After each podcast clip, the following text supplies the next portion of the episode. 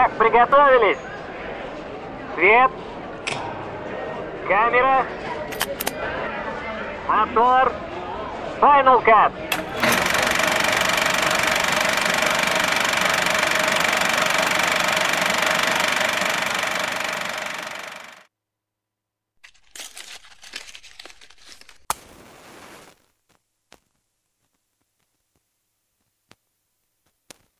Здравствуйте, слушатели подкаста Final Cut. Это 30-й выпуск, не прошло и полгода.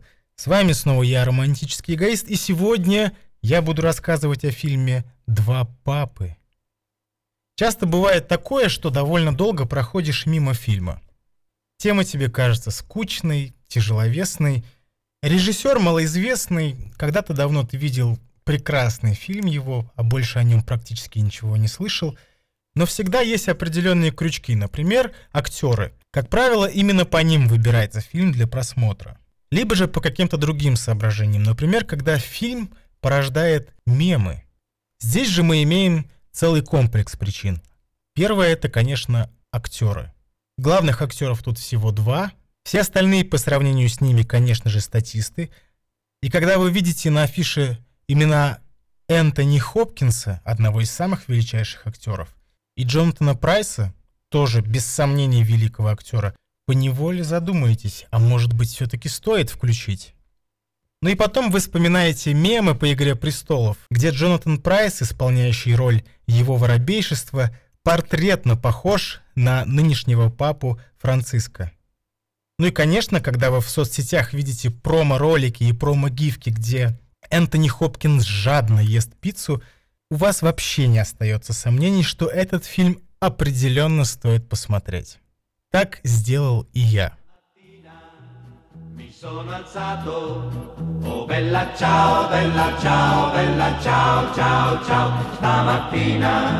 mi sono alzato e ho trovato l'invaso. Конечно, тема папства вообще не нова в кинематографе, тем более не так давно прогремел молодой папа, сейчас вышел новый папа. Так что кому-то уже тема пап набила оскомину, и я все-таки сомневался.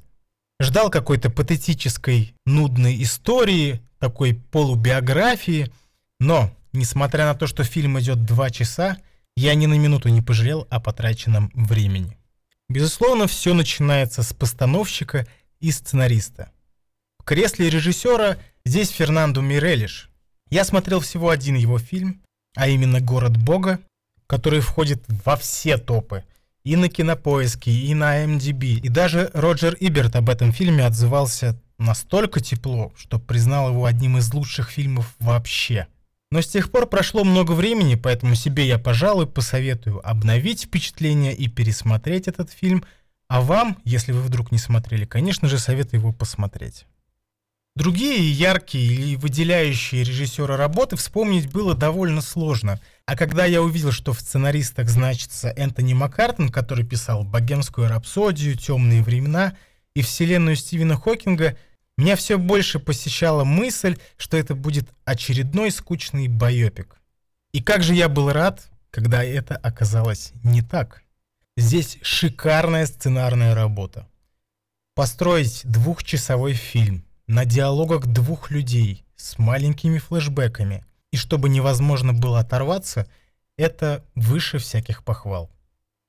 В сценарии хватает и юмора, и философских размышлений о человеке, о церкви, этой тонкой шахматной партии между двумя иерархами, а также противопоставлению разных взглядов на жизнь, остановившегося, закостенелого, забронзовевшего и изменившегося, гибкого, причем это вписано так тонко, но в то же время так просто и искусно, что хочется просто аплодировать.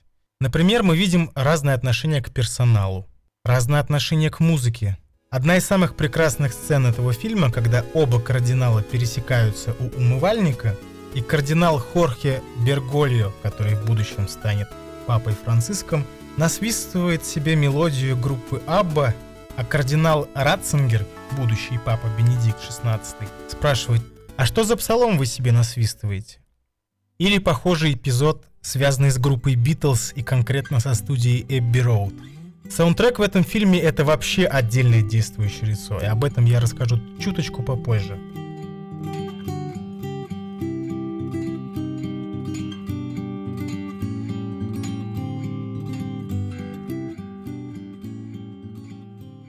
Что самое удивительное для меня, так это то, что сценарий, который писался, казалось бы, на основе каких-то опубликованных речей, философских дебатов и домыслов, в итоге оказался очень близок к правде, потому что буквально недавно папа на покое Бенедикт XVI выпустил ноту, где осуждает отмену целебата. И это прямым текстом отсылает нас к фильму, который, казалось бы, является плодом фантазии сценариста. Операторская работа в этом фильме просто фантастическая. За камерой стоял оператор Цезарь Шарлони, уругваец, который уже довольно много работал с Фернандо Мирелишем, в частности на том же «Городе Бога». И вышло, по-моему, прекрасно, потому что смотреть весь фильм на разговор двух людей, тем более двух таких высокопоставленных особ, за два часа станет очень скучно – но здесь использовано довольно большое количество приемов, которые не позволяют нам заскучать. В частности, камера имеет несколько точек зрения. И одна из самых прекрасных, на мой взгляд, это точка зрения подглядывающего человека. Так, будто мы с вами стоим возле какого-то кустарника, притаились и пытаемся уловить разговор, интонацию и жесты великих людей. Какие-то планы сняты так, как будто мы являемся обслуживающим персоналом, довольно приближенным к этим особым, а какие-то точки обзора поставлены так, будто мы Господь Бог и наблюдаем за спором двух наших догматиков. Ну а верхом искусства, я считаю, служит сцена Папского собора, потому что она снята так, что просто оторваться не можешь. И хотя ты знаешь результаты обоих этих папских соборов, во-первых, потому что нас как бы пускает в святая святых, и нам раскрывают все тонкости этого процесса, как же там появляется этот белый дым. И по напряжению эти сцены можно сравнить разве что со спортивными соревнованиями, либо же почему-то мне это напомнило карточную игру в казино «Рояль», где тоже не можешь оторвать взгляд от этой игры. И даже пересматривая, даже когда ты уже знаешь конечный результат, все равно выглядит потрясающе.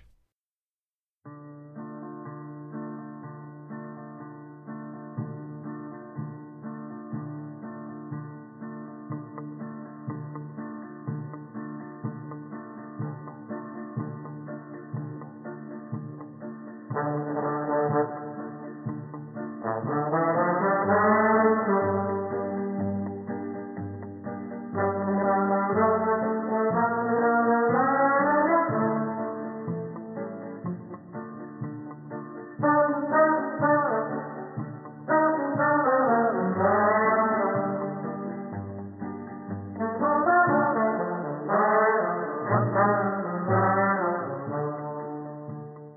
Отдельного внимания, конечно, заслуживает работа художников, потому что воссоздать Сикстинскую капеллу задача не из легких, так как в оригинальном здании, к сожалению, кино снимать запрещено.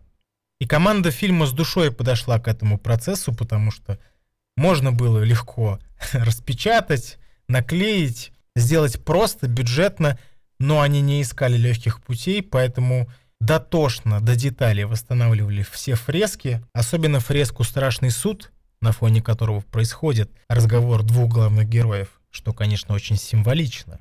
И к особому сожалению, все съемочные группы, все декорации после съемок фильма пришлось разобрать. Но их порезали на мелкие кусочки, и каждый член съемочной группы забрал свою часть себе, оставив тем самым себе небольшой сувенир на память. Но, само собой, такой большой труд не мог бы окупиться без мастерства актеров. Здесь же взяли двух великих, не нуждающихся ни в каком представлении актеров. Энтони Хопкинса и Джонатана Прайса. И они делают этот прекрасный сценарий великолепным.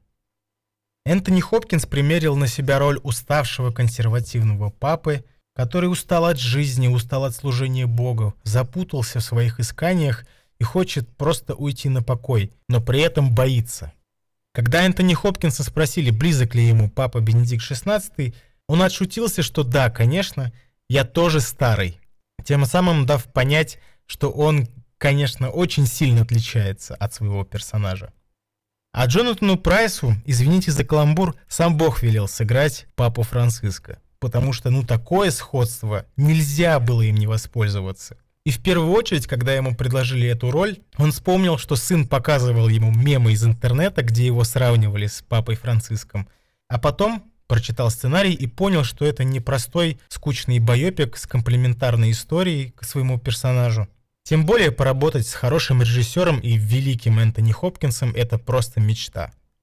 И то, как показывают своих персонажей 2 метра, это чистейшее искусство. Хотя, хотя, есть парочка моментов, когда, на мой взгляд, Энтони Хопкинс выходит из образа. Первый — это когда Бенедикт XVI начинает играть на пианино, а одним из давних хобби Энтони Хопкинса является музыка. Он даже сам написал много произведений. Есть чудесный душещипательный ролик, где для него устроили сюрприз, и оркестр играет его произведение. И когда он в этом фильме садится за пианино, сразу видно — это не Бенедикт XVI, это Энтони Хопкинс, который наслаждается музыкой. А второй момент, который стал, конечно, самым мемным, тот момент, где он ест пиццу. И что я могу сказать? Найдите человека, который вас будет любить так же, как Энтони Хопкинс любит пиццу, и проживите с ним всю свою жизнь. А Джонатану Прайсу, на мой взгляд, великолепно удалось передать дугу характера, которая показана здесь через разговоры и через флешбеки. Мы видим, что у кардинала Берголи есть свои скелеты в шкафу, ему есть чего стыдиться, и ему есть за что просить прощения, хотя сам он себя, конечно же, не простит. Ну и завершается картина очень умным финалом, который показывает, что как бы ты ни был благороден и целеустремлен, очень сложно победить глобализацию равнодушия.